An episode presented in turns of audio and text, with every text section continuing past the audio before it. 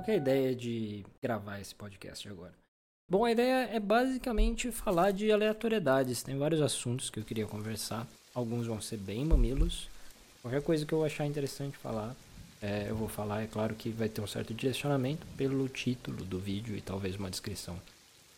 Eu vou começar então falando sobre exatamente o que me motivou a gravar. Eu me deparei, não lembro como, com uma imagem dessa série uma vez e só achei o visual dela muito bonito. Me lembrava bastante Don't Starve, que é um jogo que tem uma arte que eu acho super bonitinha e tal.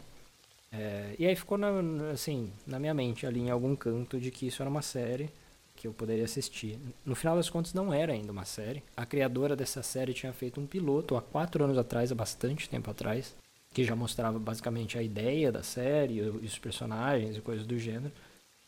Eu não sabia disso até então. Fui ver a série, a série já tinha saído, e aí fui ver a série e nem, nem percebi que ela tinha acabado de sair digo, não assistam o, o, piloto, ou melhor, assista o piloto depois de assistir a série, porque a série já vai dar um, um approach diferente para os mesmos assuntos que foram tratados no piloto. Tipo, a série quer que você assista sem assistir o piloto e ela vai dar um jeito de colocar a informação que estava lá no piloto para você aí e de uma maneira bem mais funcional. Então, e a série por enquanto pelo menos tem só seis episódios da primeira temporada. Eu acho que acabou a temporada já, mas eu posso estar enganado. Uh, mas é uma série curtinha, ainda mais até agora.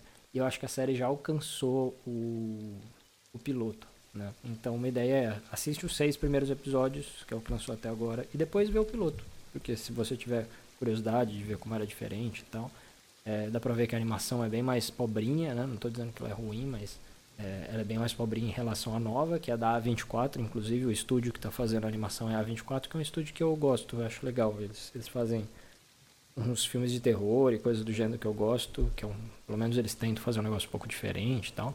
E dá pra ver que eles, assim, afinaram pra caramba a animação. Eu não tô falando mal de novo da animação original, porque a ideia da animação original era meio que ser um piloto mesmo, né? Só um conceito de como as coisas vão ser. E o conceito tava todo lá, sabe? A A24 afinou, deu o detalhe que deixou bonitaço o desenho mas todo o conceito de como eram os personagens, tanto psicologicamente, tal, a personagem deles mesmo, quanto é, o visual deles já estava tudo lá no piloto mesmo. E eu gosto muito do visual deles, do conceito de cada personagem, principalmente da Veg, o conceito visual dela eu gosto bastante. E já estava lá, então créditos totais aí para quem criou a versão original do piloto e também para 24 que deixou tudo bonito. Um, a série é um musical, então se você não gosta de musical, isso já faz, bom, já fica avisado, mas eu ainda acho que devia é, ver de qualquer jeito. Não é um musical te o tempo inteiro, né? As pessoas dropam um ou dois sons por, por episódio. E que são incríveis. A galera canta assim, nível Hamilton, de foda. E são muito legais. E eu queria falar exatamente da série por causa de uma desses episódios e de uma dessas músicas. Tá? Exatamente a música que foi spoilada aí um ano atrás. Então, primeira coisa, assista a série. A série é foda. A animação é foda, o escrito, a escrita é foda, as personagens são fodas. Mas o quarto episódio mexeu assim comigo de uma maneira. E mais, mais gente também. E ninguém tá falando dessa série, tá? Não é uma série que ficou famosa, principalmente no Brasil e principalmente pro público geral. A série é escrita por uma mulher, tá? A personagem principal é uma mulher, ela é lésbica. A Veg, que é a outra personagem que eu gosto muito, é a namorada dela. É, e aí isso, obviamente, pode afastar muita gente também, porque fala, ai, pauta, ai, esquerda, ai, tá, tá estragando as coisas, tá colocando coisa. Eu concordo que algumas coisas fazem isso, a Disney faz isso muito bem, né? Estragar conteúdo só colocando pauta progressista nele. Uh, mas quando é bem feito, e quando, assim, não atrapalha e às vezes até ajuda o contar a história, eu acho legal, né? E é esse, eu acho que é esse o caso. A, a Veg poderia ser gay, poderia ser hétero, não faria diferença, ela ainda seria uma baita de uma personagem e tal. Uh, outra coisa que é extremamente chato é quando você tem que estragar o outro para fazer a pauta progressista que você quer, né? Então todos os brancos têm que ser desgraçados, só o preto tem que ser legal para fazer um filme que seja legal para preto. Acho zoado esse approach e aqui isso não acontece. Tem personagens homens nessa série que são bem legais também. É até difícil falar sobre qual pensar sobre qual assunto eu quero falar da série, porque ela trata sobre vários assuntos muito interessantes. É, cada personagem meio que representa um deles, como já deveria ser meio óbvio, né, nesse caso. Eu vou falar de dois, então. Um deles é para talvez desestigmatizar um pouco a personagem principal e duas coisas, tanto o lado das pessoas que criticam a esquerda por colocar a pauta, progressista. Dá para desestigmar a, a VEG como sendo, sei lá, a feminazi, qualquer coisa do gênero, não. Tá? É, na verdade, a sexualidade dela é pouquíssima explorada, ela só tá lá, sabe? Ela, não, não tentam esconder ela e também não tentam fazer disso uma grande coisa na série. É muito legal, inclusive, uma das o único momento em que ela de fato comenta, por exemplo, que a Veg é namorada dela, a Charlie, que é a personagem principal, é um negócio super orgânico, assim, super funciona. É, é num momento que é necessário ela falar sobre isso, porque ela está basicamente apresentando a namorada para o pai dela. E aí, ao mesmo tempo, também é um momento que é legal ter, porque fica aquele momento awkward e tal, que você não sabe como vai ser a reação, ela não sabe como vai ser a reação. E felizmente, a reação é super legal também e tal. É, embora eu vi algumas pessoas é, reclamando da reação do, do, do, pai da Charlie em relação a, a VEG e tal. Um comentário específico que ele faz ali, que eu já fiz, de de passagem, aí por isso mesmo fiquei meio, eita, será que eu já caguei nisso? Mas eu acho que não, acho que é inofensivo, talvez a pessoa tenha um, se ofendido um pouco à toa.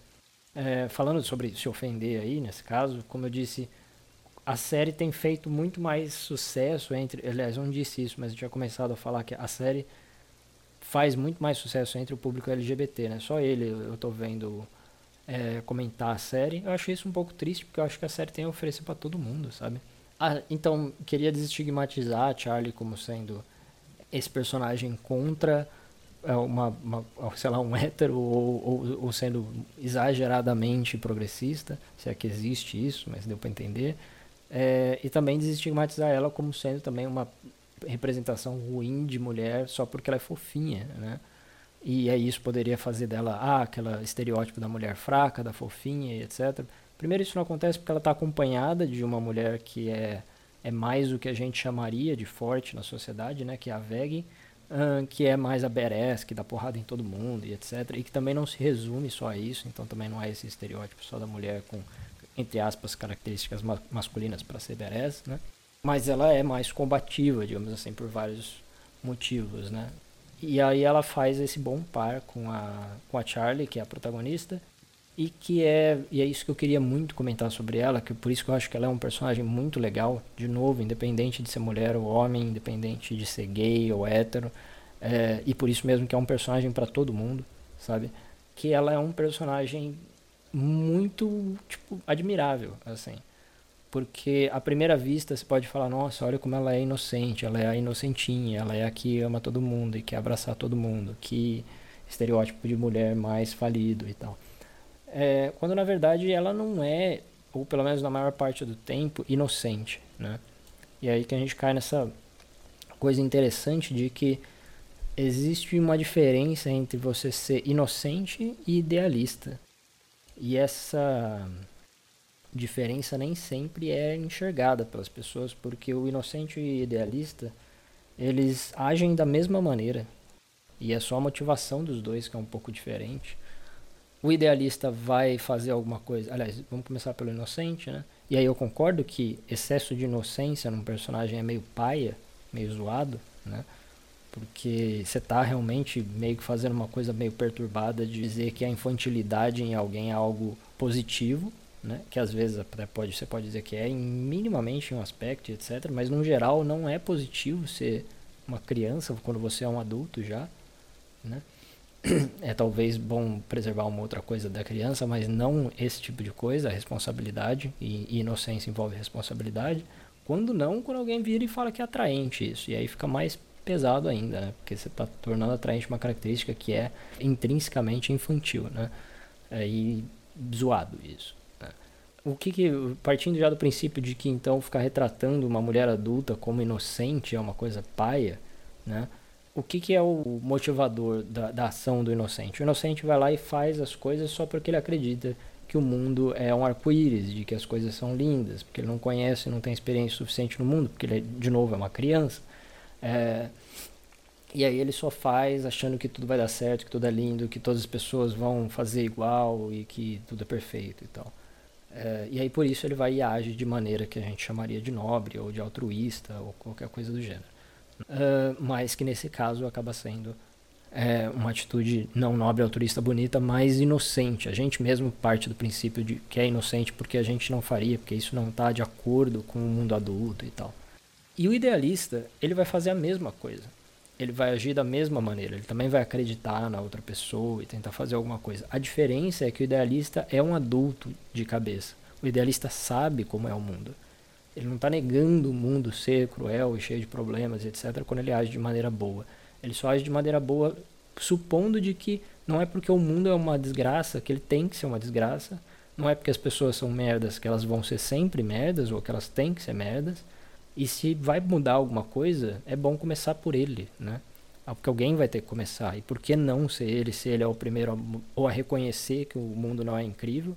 Então ele vai lá e fala, pô, eu vou dar o primeiro passo, e o segundo talvez, e o terceiro talvez, e talvez funcione. Então existe, entre aspas, uma inocência, ou uma possibilidade de inocência no, é, no idealista, mas o ponto é que isso só acontece em algumas ações, quando ele exagera, porque, queira ou não, ambos estão fazendo o exercício de olhar para o futuro e prever alguma coisa, que eles não podem prever, que eles podem só supor.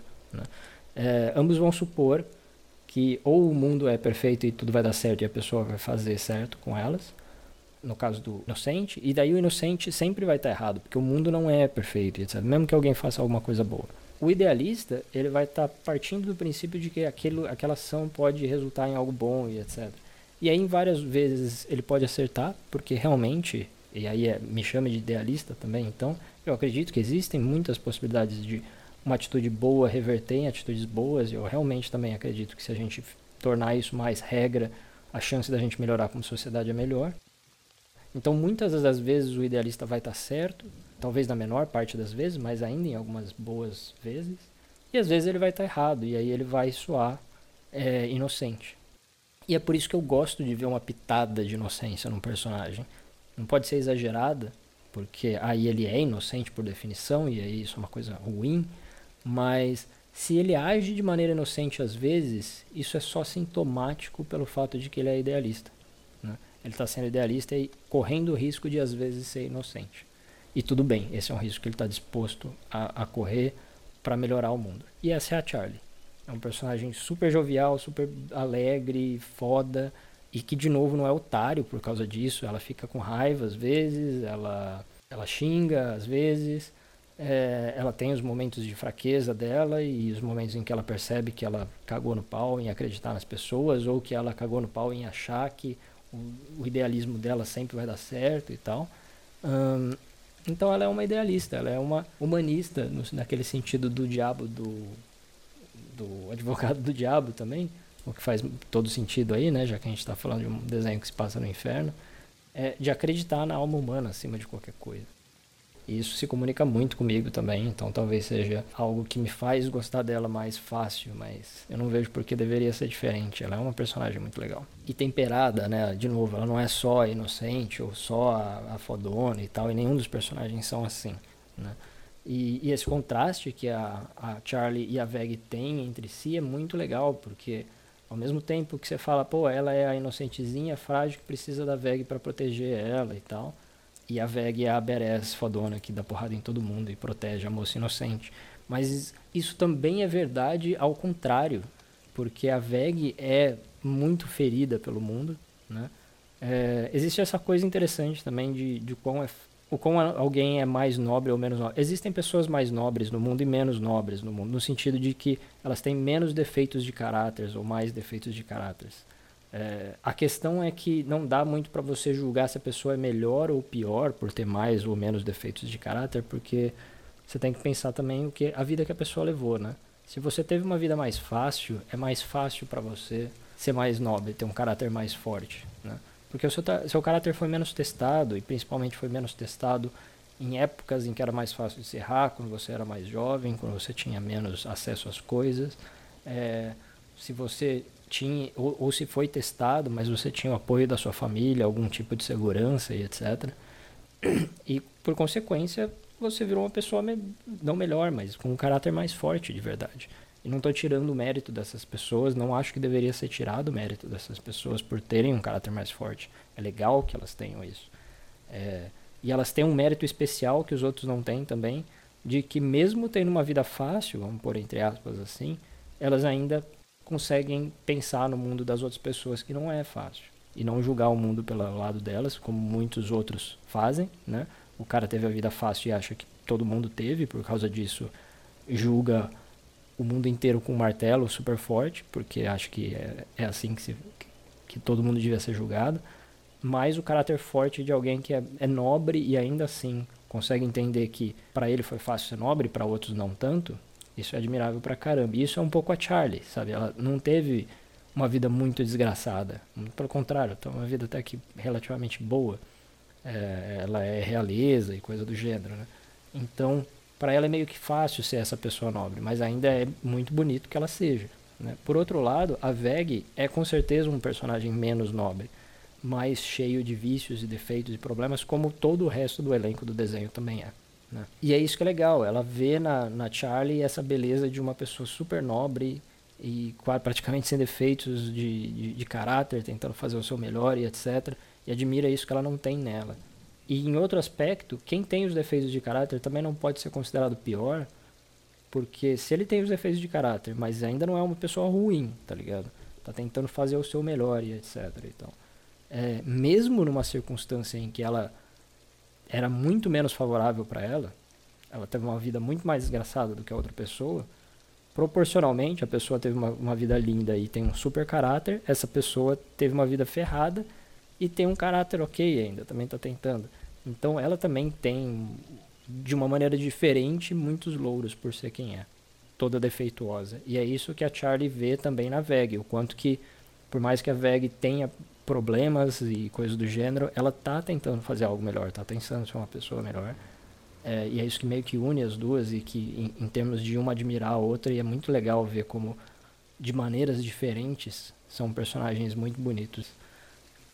E tem essa coisa também de que a Veg, voltando para essa coisa de força, né, de personagem forte protegendo o personagem fraco, da mesma maneira que a Charlie meio que depende da Veg para cuidar dela. Tem horas até que a Veg tipo pega ela no colo para levar ela para o quarto porque ela tá chorando, porque ela tá triste, ela é meio sentimental demais e tal e frágil nesse sentido, enquanto a a Veg é mais casca grossa. Uh, o inverso também é real. Nas coisas em que a Veg é ferida, é machucada pela vida, ela é muito frágil. Né? E, e a Charlie é uma personagem muito forte que dá força para ela. E é muito bonito ver as duas Sabe, a Charlie tá num momento difícil que ela tem que fazer uma coisa que, pô, é mó foda e tal. A Veg vem, sorri, tipo, só segura na mão dela enquanto ela tá fazendo. Pô, é muito bonitinho isso, é muito fofinho. De novo, isso poderia ser um casal hétero, poderia ser dois caras, poderia ser duas mulheres, poderia ser o cara dando suporte para a mulher, é, mas poderia ser a mulher dando suporte pro cara também. E é muito fofinho, cara. E aí, só um ponto, quando você põe no mesmo saco essa coisa esse, essa coisa que eu concordo que é meio negativa de fazer um personagem inocente quando você põe isso no mesmo saco de você fazer um personagem que é idealista e chama de fraco isso chama de uma representação ruim de personagem porque ai ele é um bobinho e etc cara aí você tá realmente concordando com o status quo sabe? Você tá dizendo que é fraqueza de caráter que é fraqueza acreditar nas pessoas e querer fazer um mundo melhor e tal.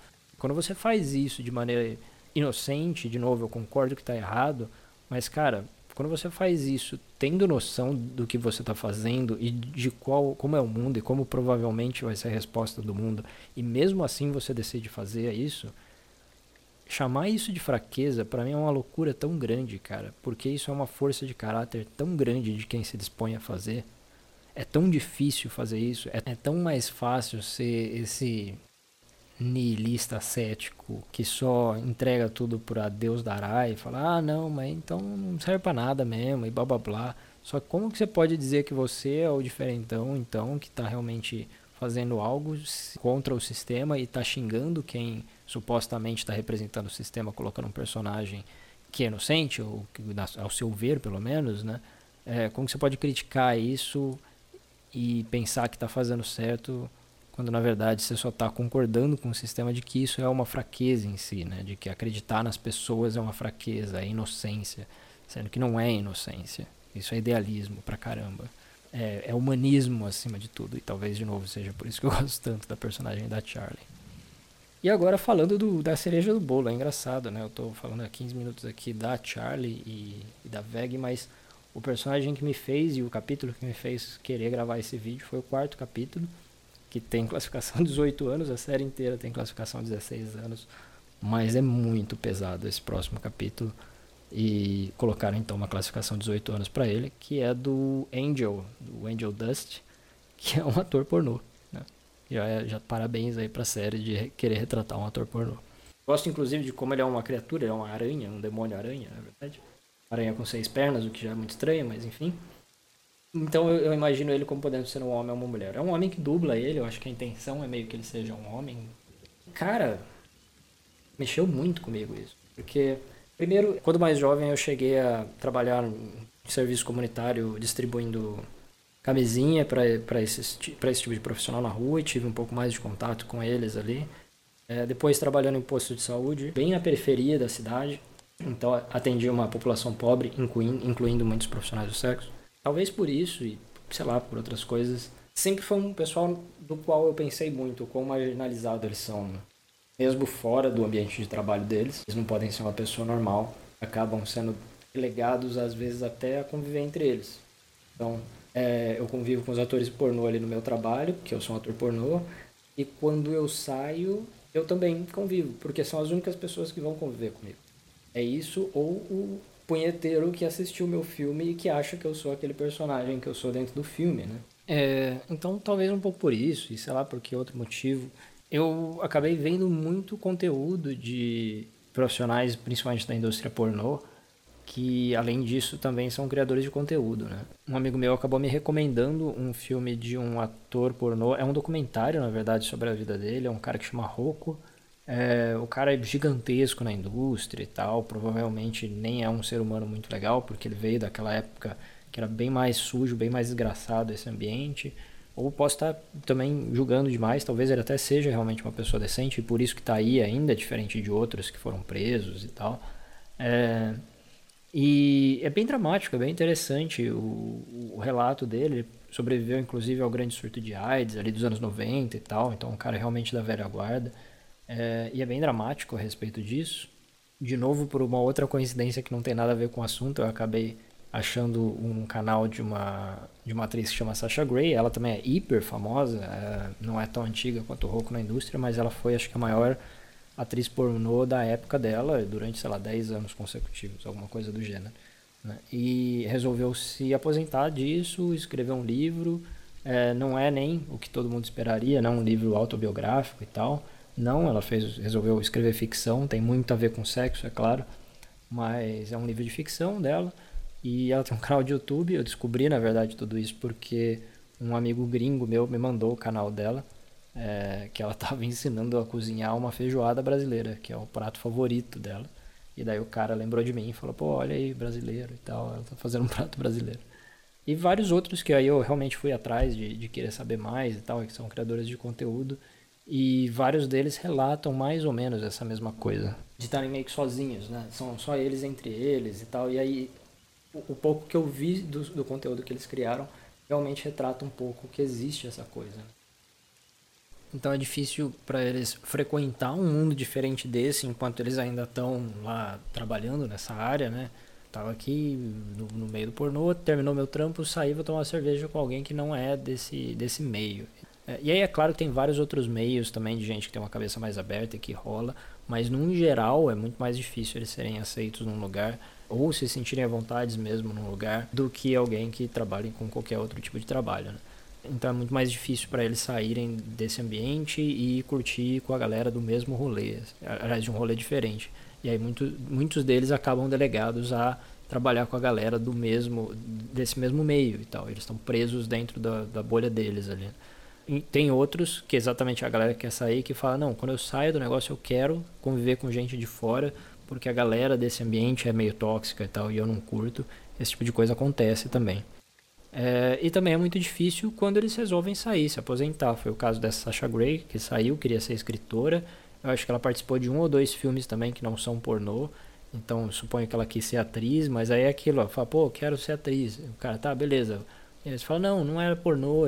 E aí vão dar risada, tá ligado? Vai ser muito difícil ela conseguir fazer alguma coisa fora dessa indústria depois, porque acaba ficando muito marcada, muito estigmatizada, até pelas pessoas de cabeça mais abertas do mundo. É isso que é engraçado. Ou nada engraçado, na verdade, né? Mas curioso. Então é muito difícil sair desse mundo depois que você entrou, né? Ainda mais quando a ideia é você tentar fazer algo muito diferente do que as pessoas esperam disso, né? Quero, quero virar escritora, quero, quero virar mãe, quero ser conhecida por ser inteligente. E daí sempre existe esse discurso também de é, é, claro que existem provavelmente exceções de pessoas que, aliás, muitas exceções de pessoas que entraram por necessidade, né, nesse, nesse espaço, mas é muito comum as pessoas dizerem, não, mas assim, não foi por necessidade, eu não estava passando fome, meus pais me amavam, eu morava na casa deles, era tranquilo, eu tinha dinheiro, é, eu era bonita, eu podia fazer outra coisa, ou eu era, eu já era fortão, podia fazer outra coisa. Basicamente é isso. Ninguém me obrigou também, fui abusado, nem nada do gênero. Só eu quis fazer, fiz porque eu quis. E aí vem sempre aquelas coisas. Ah, por quê? Normalmente, dinheiro, fama e fácil, né? Então, dinheiro fácil, fama fácil. É, e tudo em teoria ali, alinhado a uma coisa que, ah, eu já gosto mesmo, sexo. Depois a vida cobra, né? Vem aquelas outras coisas. Assim, em primeiro lugar, eu vou dar o benefício da dúvida de que existam pessoas que são felizes fazendo isso é, genuinamente tá? É, quem sou eu para julgar se é possível ou não, se as pessoas estão felizes ou não. Então eu vou dar o benefício da dúvida e, e aí já fica claro isso para tudo que eu for falar depois disso, de que eu estou falando das pessoas que elas mesmas já se abriram a respeito de que é, para elas foi uma trap, para elas não foi legal. É, mesmo que, de novo, a maior parte delas até se reclude um pouco a dizer diretamente, ó, essa vida é, foi bosta, eu não gosto, ou não gosto mais é, todas elas sentem um pouco que é meio que cuspir no prato que comeu, é meio que ser babaca e, e hipócrita, e elas, é legal ver como elas estão tentando não serem hipócritas, ao passo de que de fato estão admitindo a responsabilidade que elas têm, de dizer, pô, foi o bagulho que eu escolhi, tá ligado? Então, assim, quem sou eu para dizer que é ruim? Mas no fim, dá pra ver que elas acham que é ruim. De novo, tô falando dessas pessoas, então já vamos excluir dessa equação as pessoas que eu estou dando benefício da dúvida que possivelmente sejam felizes fazendo isso. Então essas pessoas chegam e falam, pô, aí a vida cobrou, tá ligado? Chegou as traps de que é, essa coisa de ah, eu, sexo, eu curto e tal, então já é uma coisa a mais. Não porque o que você vai fazer nos vídeos não é sexo, né? Você vai estar sendo dirigido por pessoas e para esperar a câmera estar tá do jeito certo. É um filme, é uma produção, é Pô, acho que até assistir o filme pornô, é, você já nota que tá muito longe de ser sexo aquilo. Perdão. E, e, que dirá produzir aquilo, então, né? E as outras coisas também, do tipo, ah, o dinheiro é fácil, mas o quão fácil? O quanto eu tenho que me submeter e tal, né? Pelas perspectivas das pessoas que já disseram que isso é ruim, porque eu instintivamente penso que as coisas que envolvem fazer um pornô são ruins mas eu não tenho nenhum argumento objetivo para isso. Então é uma vida bastante dramática, assim, que e fora o abuso, né? É uma zona muito cinza, muito difícil de lidar isso, né? Porque é claro que existe uma maneira muito fácil de lidar com como deveria ser evitado, né? Sei lá, você tá, num, tá falando de abuso numa cena de BDSM, que teoricamente seria uma coisa difícil. Pô, fala a palavra lá, pendrive. Falou pendrive no meio do bagulho, parou, não é para passar disso e tal. Mas aí, pô, tem que inventar um sinal também, porque a boca pode estar ocupada na hora e tal, né? E aí começa a ficar difícil, entendeu? E, e assim, então, se colocar nessa situação, inevitavelmente te coloca numa situação de muito mais perigo para sofrer um abuso sexual quando você está simulando um abuso sexual, por exemplo, né? O que é uma coisa terrível também. Acho bizarro como as pessoas também se submetem a, a fazer cenas de abuso sexual num, enfim, não vou entrar em detalhes aqui sobre o que eu acho certo ou errado da indústria pornô, até porque e, e de, de, uma pessoa se envolver com isso, porque eu não tenho realmente nenhum argumento objetivo para condenar isso e também nenhum para dizer que é bom.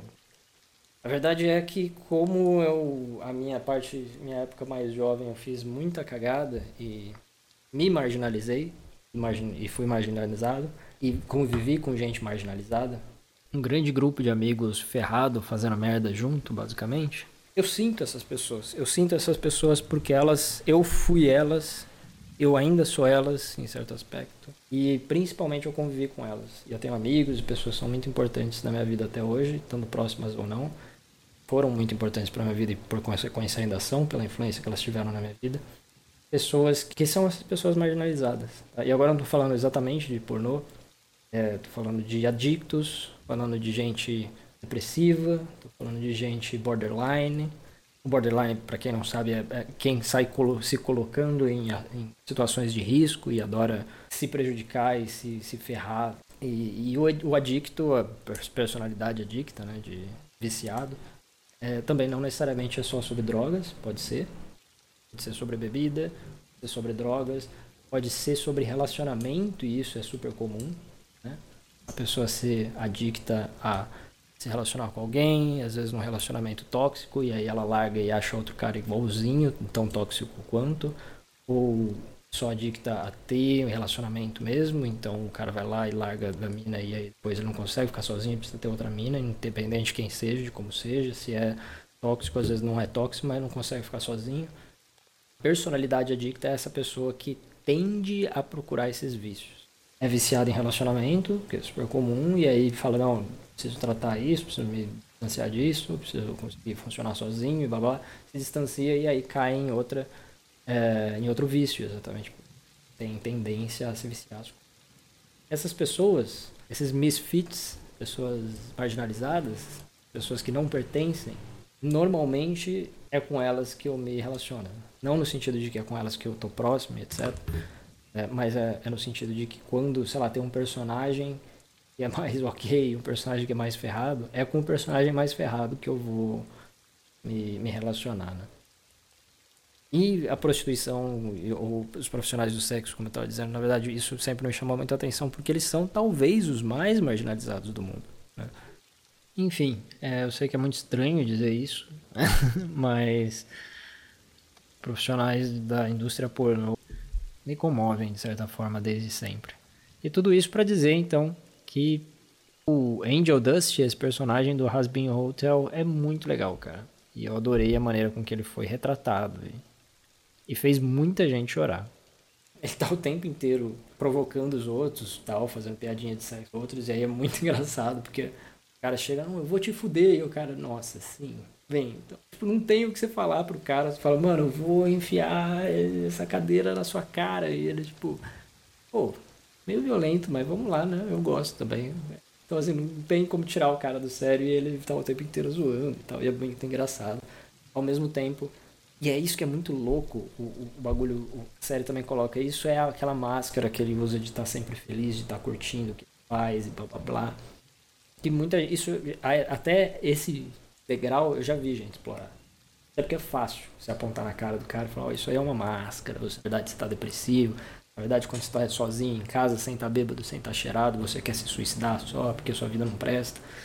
É, é fácil apontar para a cara dessas pessoas e dizer isso, e até aí que eu já vi outras mídias chegarem. É, o que já é um passo, porque é verdade. Mas o passo seguinte, e é o passo que eu acho que é foda e que ninguém nunca toma, é, é admitir que isso também não é uma máscara. Porque é o que a pessoa é. Ela decidiu seguir essa vida pela persona que ela é e não pela máscara que ela criou. Então, parte dessa persona e parte dessa vida do ator pornô e essa máscara que é o personagem do ator pornô na, na mídia, parte disso é ele de verdade. Além do que, como o próprio personagem diz, ele precisa ser essa pessoa. Ele precisa ser isso para continuar emprego, ele precisa ser isso para funcionar, ele precisa ser isso exatamente para não se suicidar. O próprio crítico que chega e fala, ah, paga de, de gostoso e de feliz, de que tá da hora transar e ganhar dinheiro, mas se eu te deixar sóbrio 24 horas, você suicida. Sim, então não vamos deixá-lo sóbrio, então vamos deixá-lo feliz e, fingindo. É, finja até você conseguir que seja verdade. É, e é verdade. Que a pessoa está funcionando, ela está indo lá. Ela é essa pessoa também. Consegue ser essa pessoa no dia quando ela precisa ser. E infelizmente ela precisa ser. Então, é, existem várias. Um ser humano não é só uma coisa. Existem várias camadas. Então, ele não é. Ele é uma coisa diferente. Ele é o que ele era antes. Ele é também o que ele está tentando se tornar. Se caso ele estiver tentando sair dessa vida, é o caso desse personagem. E ele é também quem ele é nessa vida. Sabe? uh, em vários níveis diferentes.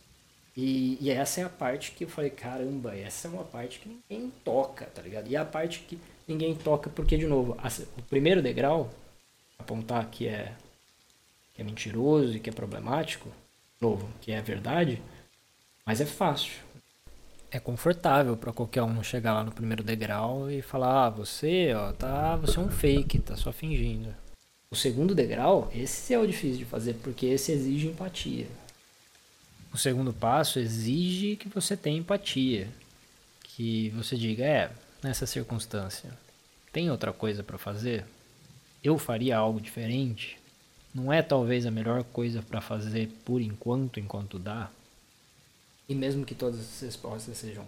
E mesmo que todas as respostas sejam não, ainda dá o benefício de é, mas essa pessoa não sou eu, né? E eu também não sou o dono da verdade. Então, é, essa segunda, esse segundo passo exige muito mais, exige muito mais humanidade.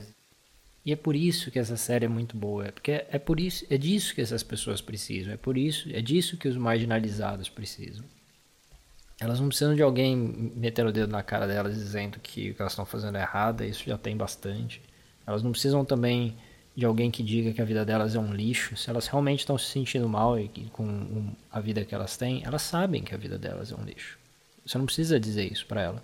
Você dizer isso para ela não é se preocupar com ela, não é demonstrar que você se preocupa com ela, é só uma maneira de você se sentir mais confortável com você. É só uma maneira de você dizer que você sabe o que é certo e que você ainda está sendo altruísta de mostrar para o outro que está errando o que é certo. Quando na verdade você só está querendo ficar confortável consigo mesmo. Existe esse momento, sim, de, de, como eu disse, não é mentira isso. Existe um momento de você falar, cara, essa vida é uma mentira, isso aqui é uma coisa desgraçada etc. Mas não é hora, não é chegando e apontando o dedo. O que essas pessoas mais precisam no começo, digo isso por mim também, porque como eu disse, é, sou um misfit ferrado também. É disso que eles precisam. Eles precisam, primeiro, precisam de muita coisa. Precisam também do dedo na cara, né?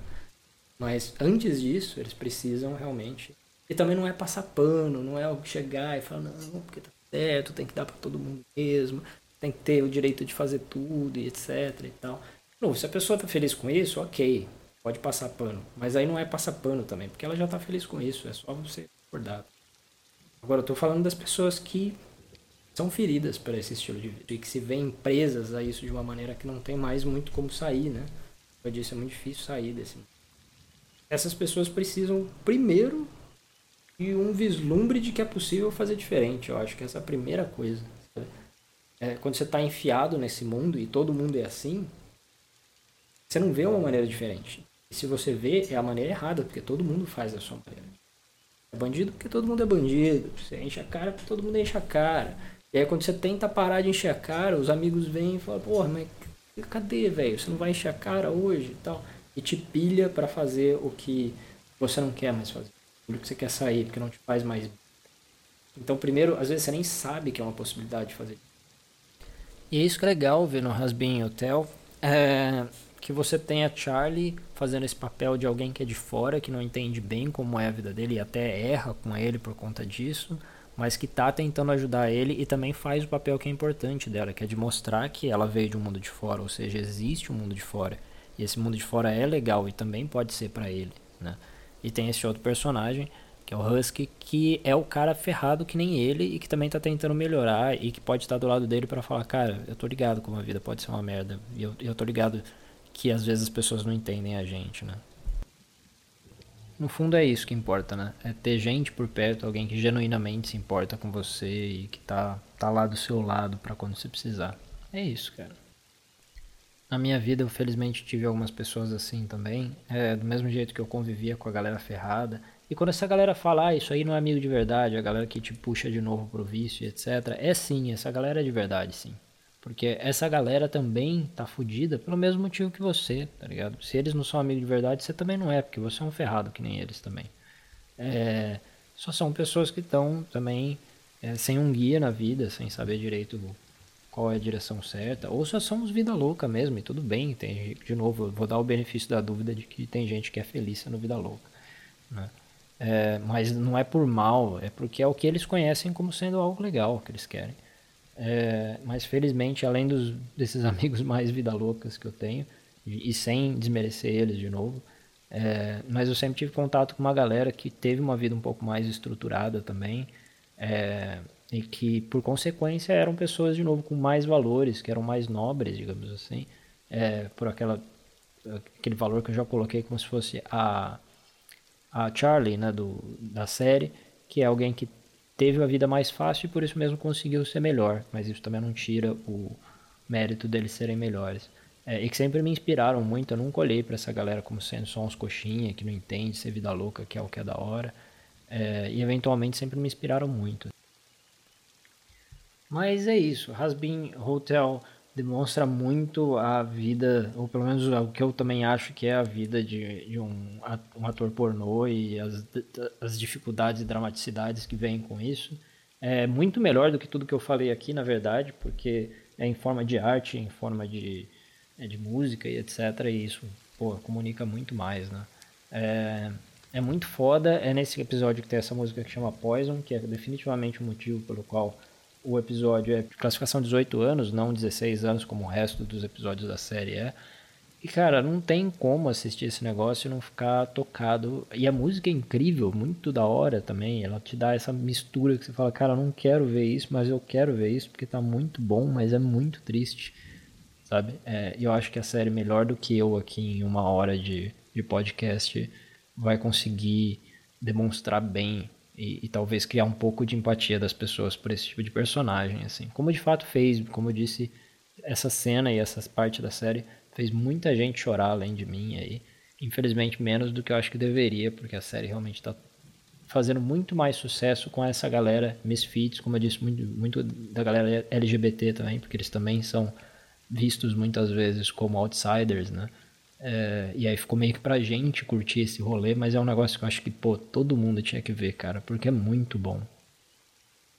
Porque já tem gente suficiente para pisar nessa galera, principalmente essa própria galera.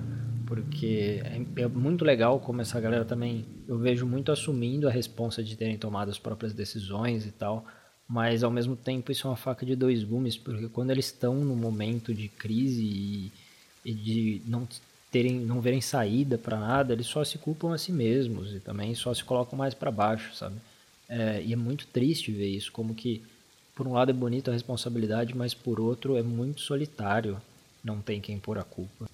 Você fica nesse meio do caminho em que a responsabilidade é delas, mas a culpa não é delas, mas a culpa também não é de ninguém, então só poderia ser delas, e parte da culpa então só pode ser delas, mas pô, não é culpa também, porque eles eram, eram pessoas jovens, a pessoa não pode errar também, mesmo que a culpa seja dela, por causa de uma decisão errada, tomada ainda numa idade que a gente está para tomar decisões erradas quando você é jovem, e tomado por uma pessoa que talvez não tivesse a estrutura que muita gente tem, familiar e de amigos e de várias outras coisas que podem mais facilmente te fazer tomar a decisão certa, sem ela ter nada disso para para ajudar ela a tomar a decisão certa, ela tomou uma decisão errada e aí por causa disso ela precisa ser ferrada pro resto da eternidade, cara, para ir pro inferno literalmente, que é o que o desenho coloca. É, não, né? Não era para ser assim. E aí essa zona tão tão dramática, tão dura de pô, o que fazer então? Se parte da responsabilidade é, mas parte não é, e, e depende da pessoa para sair, mas ela também precisa de ajuda para sair é, tudo isso é, é, tão forte e é passado tão bem na série que nunca vai ser uma coisa fácil de se resolver.